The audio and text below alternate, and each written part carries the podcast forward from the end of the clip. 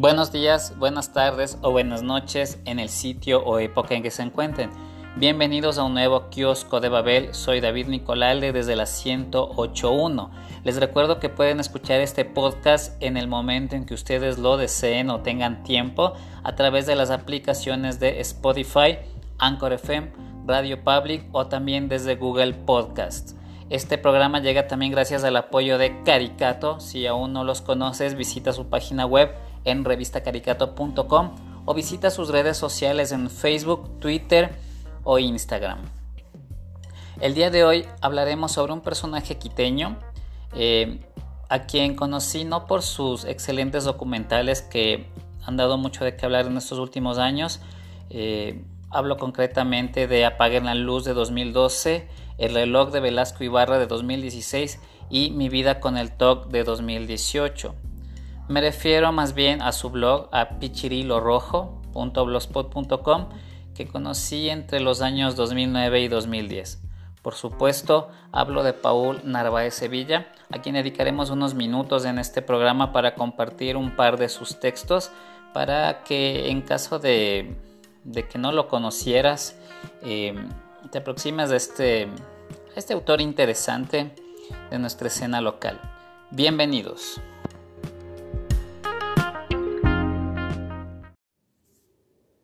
Siendo 18 de agosto de 2020, recordamos que la ciudad de Quito permanece aún bajo semáforo amarillo decretado por el COE cantonal y nacional en el marco de la emergencia sanitaria y que el estado de excepción continuará vigente hasta el 16 de septiembre próximo. No olvides, por lo tanto, si debes salir, mantener la distancia física mínima de 2 metros, usar mascarilla y lavar constantemente tus manos. Quiero aprovechar este segmento también para enviar algunos saludos de cumpleaños, iniciando por Jorge Hernán del Pozo, mi hermano, quien estuvo de cumpleaños el 14 de agosto. También quiero saludar a Jana Artos, quien en cambio cumplió el 12. A mi otro hermano Sebastián Justicia, quien estará de cumpleaños este próximo viernes 21. Y también a Pablo Gangotena, quien está de cumpleaños precisamente en este día. Siguiendo con el programa, eh, compartimos un poco de la ficha biográfica de Paul Narváez, misma que está en, su, en el sitio web sindicatoaudiovisual.com, que es el colectivo del que forma parte junto con otros realizadores latinoamericanos. Y bueno, Paul es investigador audiovisual y documentalista. Eh, ha realizado los documentales Monólogo de un Cuervo, Mi Terruño, Apaguen las Luces, el reloj de Velasco Ibarra y por supuesto Mi vida con el TOC, que es el, último que les mencioné en el segmento anterior. Eh, Paul Narváez estudió en la Universidad Politécnica Salesiana y realizó una maestría en antropología visual en la Flaxo. Y bueno, Pichirilo Rojo. El Pichirilo, ese auto conocido como Beetle de Volkswagen, cuya ficha técnica afirma que es un modelo de tipo 1, al que le siguieron otros modelos, eh, ha sido una especie de símbolo icónico ¿no? que, que, ha inspirado a muchos artistas y creadores. Por cierto, quiero enviar en este punto un saludo también a, al amigo Diego Sánchez Legodi, quien es también un, admirador de, de estos vehículos. Y bueno, pues Vamos a empezar por, este blog de Paul Narváez Sevilla, eh, que se supone empezó como un proyecto previo al inicio de su, de su carrera como documentalista. Este blog fue lanzado en el año 2008, Pichirilo Rojo. Si eh, gustas, puedes eh, analizar todo el contenido de este blog en la dirección pichirilorojoblogspot.com. Y vamos a empezar por, uno de sus textos.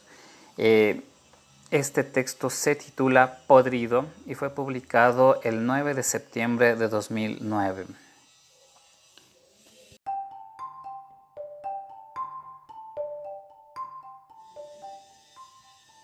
Nació sola. Sus mejillas rozaron una vagina que nunca volvería a ver. Lucrecia nunca supo si esa vagina era grande o pequeña si esa vagina tenía un cuerpo al que podía llamar mamá. Cuando salió le dijeron no. No gracias, no quiero una bailarina con cachitos y zapatos de muñeca. Mejor tome monjita. Quédese con la guagua que aunque haya estado en mi útero, no la siento mía. Fue un error, de esos que uno podría arrepentirse toda la vida, pero que estamos a tiempo de arreglarlo. Y lo arreglo dándole a usted, usted que es más o menos la esposa de Dios. Tenga, no sea malita. Esta niña ya no es mía, se la regalo. La monja la tomó en sus brazos. ¿Y ahora? se preguntó. No consultó a nadie y sacó del hospital a la rechazada a quien llamó Lucrecia. ¿Por qué Lucrecia? La monja no sabía, solo le vino a la cabeza. Ni su nombre significaba nada. Lucrecia fue entregada a una vieja solterona. Esta vieja de 40 años tenía la cara fruncida, el útero deshabitado. A pesar de su cara marcada por las arrugas, lanzaba constantemente carcajadas que parecían una mala imitación de ópera. La vieja vio por mucho tiempo a Lucrecia mientras la monja la sostenía como a una pieza de pan largo. Los ojos de la niña estaban cerrados como puños rabiosos, la cara llena de diminutos pelos, la nariz era roja y grasosa, con pequeños granitos que daban a Lucrecia un aspecto grotesco. La vieja no dijo nada a la monja, la monja no dijo nada a la vieja. Sabían cómo era el negocio, ya lo habían hablado hace años. Los tobillos grandes y blancos de la vieja se movieron dentro de la casa, de un bolso verde y grande sacó un fajo de billetes morados y rojizos.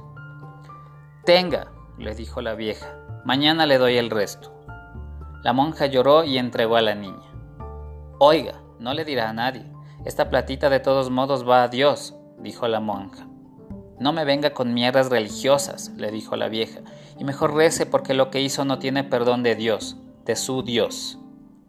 La monja lanzó una especie de grito y se fue corriendo con el dinero en la mano.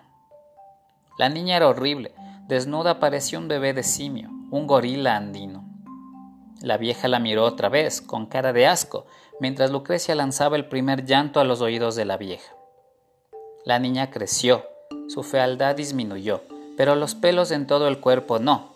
Hablaba arrastrando las R's. Era zurda, pero la vieja la obligó a escribir con la derecha.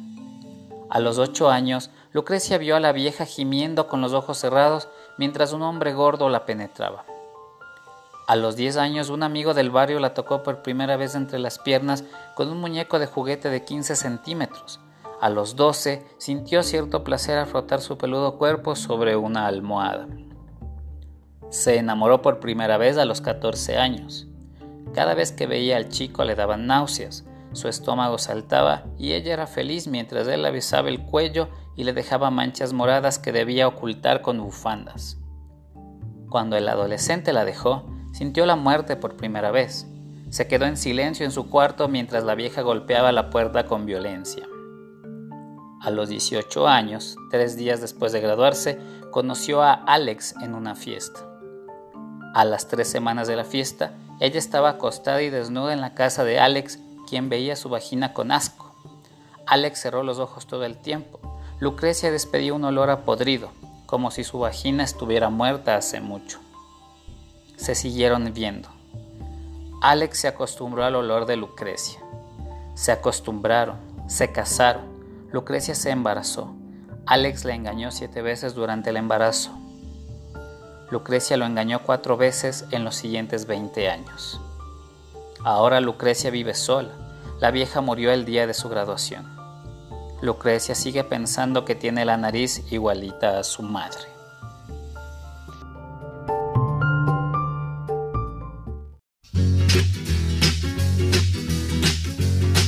Esta es una de las muchas historias que suceden conmigo. Primero fue el susto cuando lo de León aquel. Después era prohibido fumar y me encontré con dinamita. Todo eso sin contar el tremendo impacto que me llevé con la historia de la chica del gorro. Mandé mi Cadillac al mecánico hace días, hace tanto tiempo que en verdad lo merecía. Y como necesito tanto el carro, lo llevé a revisar. Bip, bip. Quiero reparar mi Cadillac. Bip, En estas circunstancias el patrón me sugirió prestarme aquel cacharro que en el fondo apareció E quando el Cadillac reparavam, eu usava aquele perol bip bip. Essa cafeteira era um perol bip dubi dubi dubi. La rede era alvalada e el arranque era de mano. El freno frenava um pouco retrasado. Temblava como um louco atacado de sambito. Sí, senhor, bip bip. Dava pena ver aquele perol bip dubi dubi dubi. Montei mi cacharrito a una gran velocidad. De 10 millas por hora recorrí por la ciudad. Y en cuanto yo paré, una morena a mi lado se montó bip bip. La chica se prendió de mi perol bip y muchas otras chicas que encontré por el camino estaban encantadas de montar en mi carrito. Conforme pase el tiempo yo me estoy encariñando más y más. Bip, bip. Este cacharrito me gustó. Bip, Pero el Cadillac ya está listo en el taller, lavado, preparado y pintado de verdad. Pero mi corazón a la hora de cambiar. Ah, mi palpitó, bip bip, mi corazón quedó en el perol, bip, Bueno, ustedes me perdonan, pero ahora yo me voy. Existen mil muchachas que quieren salir conmigo, pero todo es por causa de mi cacharro, ¿sabe? Voy. Bye. Chao.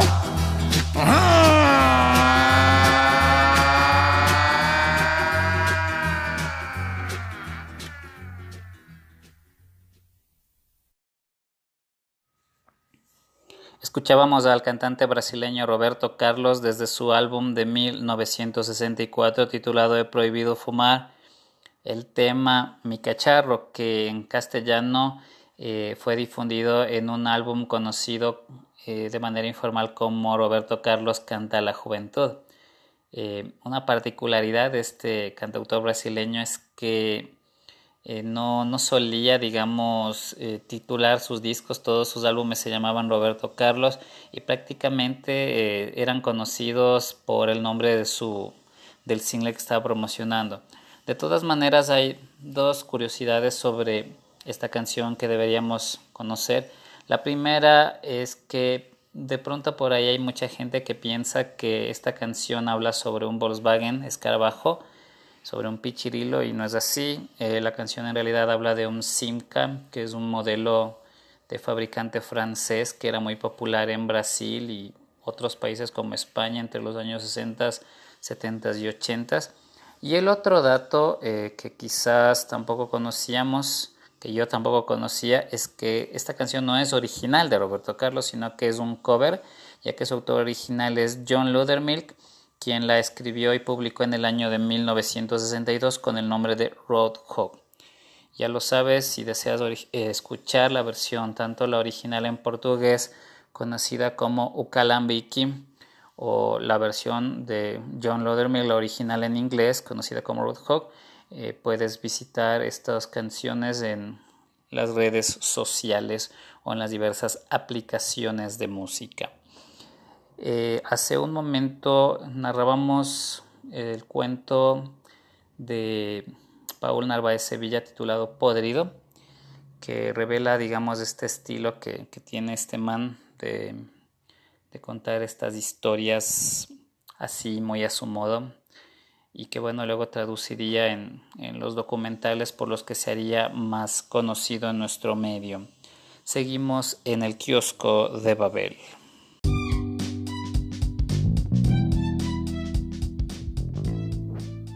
Momento de menciones de el kiosco de Babel y te queremos recomendar a Improvement, empresa que brinda servicios en registro sanitario, notificación sanitaria, implementación y auditoría interna de BPM, HACCP, ISO 17025, ISO 22000, entre otras certificaciones. Contáctate con ellos al 095 872 2633. Improvement Gestión de la Calidad.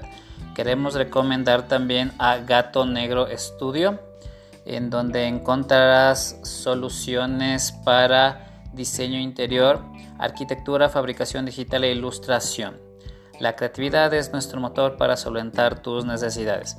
Contáctate con Gato Negro Studio al 098 728 6661 eh, Gato Negro tiene algunos modulares, eh, portaobjetos, eh, accesorios muy interesantes que pueden ir de la mano de tu decoración o espacio interior. Ya lo sabes, Gato Negro Estudio con Pablo Gangotena. Les quiero recomendar también que visiten el sitio de labarraespaciadora.com en el apartado Cartón Rock, donde está el archivo digital de este segmento que formó parte del telégrafo durante muchos años y que reúne todo el acontecer sobre el rock y el metal nacional. Ya lo sabes, eh, lee los artículos de Cartón Rock disponibles ahora en la barra espaciadora.com. Les quiero recomendar también que eh, desde este jueves 20 de agosto eh, escuchen el podcast Nos vamos juntos con Lucas Tronci y Satrinatir podcast para viajeros y soñadores. Ya lo sabes, desde las plataformas, desde las apps de Spotify o Anchor FM también podrás escuchar este podcast. Nos vamos juntos desde el jueves 20 de agosto. No olviden escuchar también otros espacios como no Soñé Radio, disponible también en estas plataformas de podcast y por la radio de la Casa de la Cultura los martes desde las 11 horas 30. Y no Soñé Radio con Simón Domínguez. Seguimos en el kiosco de Babel.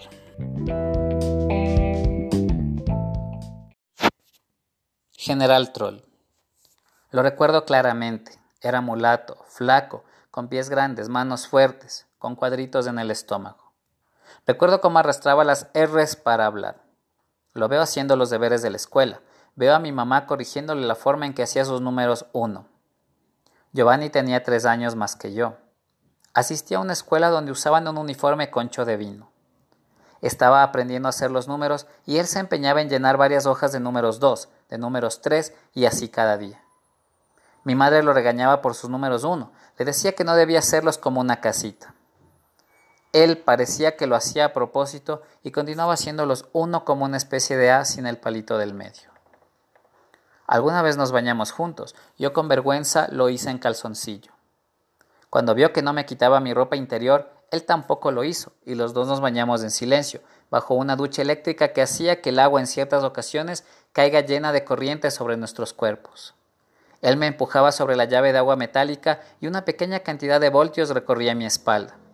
Solo reíamos, jugábamos a lo que pueden jugar dos niños entre los seis y nueve años. Yo tenía varios muñecos, una especie de diablo anaranjado, que cuando lo uniformaba con plastilina se quedaba con residuos en la boca un Batman lleno de accesorios para volar, un troll vestido de caballero, que según el amigo que me lo obsequió se llamaba Sid Troll. También tenía un Superman, un hombre con calzoncillos rosados que era luchador, según la caja donde estaba guardado en la juguetería, se llamaba Rick Martel.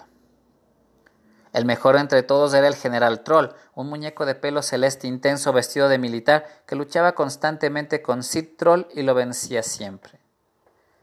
El Giovanni también tenía sus juguetes. No los recuerdo, pero a veces los juntábamos y hacíamos grandes historias. Los dividíamos entre buenos y malos. Los muñecos atravesaban la cocina, la sala y los cuartos como si fueran mundos diferentes. Algunos volaban, unos eran más fuertes que otros. General Troll era el jefe, junto con Rick Martel y Batman eran los buenos. El resto de muñecos, junto con los del Giovanni, eran los malos. Casi siempre General Troll iniciaba la pelea, tenía muy mal genio, era de ese tipo de buenos que no quería salvar el mundo, tan solo peleaba junto con sus compañeros para ganar a sus enemigos, que pensándolo bien, nunca supe bien por qué ellos eran los malos. Luego de ver los picapiedras, a lo que tal América y Rosa Salvaje, hacía los deberes junto al Giovanni, su hermana y su mamá, que trabajaba en mi casa. A la mamá le decíamos de cariño Miriancita, era una mulata guapa. Recuerdo que tenía un pequeño lunar en la nariz y una risa contagiosa. La hermana de Giovanni era más pequeña, quizá en ese tiempo tenía seis años. Mi mamá trabajaba desde la mañana hasta casi la noche. Mi papá, en cambio, viajaba bastante. La mayor cantidad de tiempo la pasaba con la Miriancita y sus dos hijos. Recuerdo el olor de su cuarto y a la Miriancita dándole manotazos al Giovanni por robarse un vuelto. Una tarde oí el timbre de la casa. Tuve miedo, me dolió el estómago y una sensación de vómito llegó a la boca. Era mi mamá con la libreta de calificaciones de primer trimestre. Fui a abrir la puerta preparado. Hola mamita linda, hoy estás linda como una mariposita. Mi mamá lanzó la libreta al piso. ¿Crees que con esas notas vas a entrar a un buen colegio? me preguntó con voz violenta. Yo no dije nada. Mi mamá siguió hablando de mi indisciplina, de los comentarios de la profesora que afirmaba que yo no era vago sino dejado, de lo que va a pensar mi papá cuando vea las notas, de mi adicción por la televisión. Me amenazó con cortar los cables, con esconderla. Muchas veces, cuando mamá llegaba del trabajo, yo debía cubrir con un paño húmedo la tele para que no se dé cuenta que estuve viéndola por más de cinco horas. A veces no me daba cuenta de la hora de llegada del trabajo. Oía el timbre y yo apagaba la tele enseguida. Se acercaba con su mano derecha en alto y topaba la tele. Si estaba caliente, en general debía correr. Mi mamá seguía hablando de mis malas notas. Yo no decía nada. Que me quite todo pero no la tele. Por favor, no la tele, pensaba. Las amenazas seguían mientras se sacaba las medias nylon. Yo en silencio y con la cabeza baja. Verás, Arturito, me dijo. Si vos crees que trabajo en el Banco Central estás muy equivocado. ¿Me rompo el lomo trabajando para que vos no pagues así a tu papá y a mí? preguntó. Yo prometía mejorar el próximo trimestre. Hablaba en voz baja. No me quites la tele, por favor, la tele no. Mi mamá me pidió que me calle. ¿Ya estudiaste para el examen de ciencias naturales? No. ¿Y por qué no has estudiado? preguntó mi madre mientras calentaba la merienda. La mamá del Giovanni llegó justo en ese momento. Me salvé, pensé yo. Se saludaron. La mediancita le preguntó que cómo estaba. Las dos hablaron un rato y justo cuando estaba a punto de escapar mi mamá me vio fijamente. ¿Por qué no has estudiado para el examen? te pregunté. Es que comencé a temblar. Es que la sensación de vómito otra vez. Es que perdí el cuaderno. Todo se quedó estático. Me sentí en una peli de vaqueros. Mi mamá a dos metros con sus dos armas preparadas. Sus manos con uñas pintadas de rojo eran peligrosas y podía disparar manotazos muy rápidamente. Yo temblando, sin armas, porque ante mi madre siempre estaba desarmado. Me vencí antes de comenzar la pelea y corrí. Subí las gradas a toda velocidad. Sentí que mamá me agarraba de la camiseta. Con un movimiento veloz logré escaparme de una de sus armas. Seguí corriendo, regresé a ver y mi mamá seguía ahí, con los ojos abiertos, su nariz abriéndose y cerrándose. Debía hacer algo, debía detener a esa mujer que tanto amaba, pero que en ese momento era mi enemigo. Cuando ya casi me alcanzaba, lancé al suelo una silla metálica como obstáculo. Logré llegar a mi cuarto y adentro escuché un quejido. Mi mamá lloraba. Abrí con lentitud la puerta y vi a mi madre en el suelo. Estaba sentada soplándose una rodilla y con los ojos llorosos. La silla había cumplido su cometido, impedir que el enemigo avance. Me acerqué con cautela. Ella seguía armada, debía ser precavido. Cuando estaba un metro alzó su mirada y me pidió que me desapareciera de su vista. Odiaba esa frase. Me encerré en el cuarto y no salí a merendar. En la noche, la Miriancita entró a mi cuarto, se sentó en mi cama. Su mamá dice que usted es malcriado por culpa de mi Giovanni, Dice que le da mal ejemplo, niño Arturo. Yo no dije nada. ¿Quiere que le cuente un secreto? me preguntó. Yo di un sí con la cabeza. Con el siguiente sueldo le voy a llevar a mis hijos a la playa. Nunca han ido. Va a ser su primera vez. Yo le sonreí. La Miriancita salió de mi cuarto y me quedé dormido escuchando a mi madre hablar por teléfono con una amiga sobre mis continuos mal comportamientos y sus sospechas de la influencia del Giovanni en mi actitud. Al siguiente día, mi mamá me dio el desayuno antes de ir al trabajo. No dijo una palabra. En la tarde, después de cuatro horas de televisión, estaba jugando con el Giovanni. ¿Quieres que te diga un secreto, Giovanni? ¿Qué cosa? me preguntó él. Tu mamá les va a llevar a la playa a vos y a tu hermana el próximo mes. Me quedé viéndolo, a la expectativa de su reacción. Él se quedó en silencio y siguió moviendo al general Troll en el suelo. Yo no entendía por qué no decía nada. ¿Por qué no se alegraba? ¿Por qué no dices nada? le pregunté. Es la primera vez que vas a ir a la playa. No nos vamos a ir nunca. Mi mamá me ha prometido eso desde hace años y hasta ahora no he visto ni una ola. Pero tu mamá me dijo, me dijo que el otro mes les va a llevar. Seguro que no, dijo el Giovanni y siguió jugando. Cuatro meses después, la Miriancita se fue de mi casa. Encontró otro trabajo. Me despedí del Giovanni sin abrazo, solo sacudiendo las manos. ¿Viste que nos fuimos a la playa? me dijo, y se fue cargando con su ropa y sus muñecos que siempre eran los malos. Nunca más los vi. A mí me llegó el colegio, la primera masturbación, el primer beso, la primera vez que toqué unos senos, el primer libro que no pude dejar de leer hasta terminar, el primer gran viaje, algunas depresiones, otras felicidades y la universidad. Hace pocos meses la mediancita fue a mi casa. Estaba igual. Me abrazó. Mientras tomábamos el café con mi mamá, nos dijo que el Giovanni se había suicidado, estaba consumiendo drogas y se ahorcó en su cuarto en en bajo. No dije nada, igual que la vez que la Miriancita entró a mi cuarto a contarme un secreto. Nos despedimos. Ella me miró con los ojos llorosos. Cuando se fue, recordé su secreto. Corrí para ver si seguía ahí, pero ya se había ido en un taxi que llamó mi mamá. Me quedé debajo de la puerta, preguntándome si alguna vez la Miriancita le llevó al Giovanni y a su ñaña a la playa.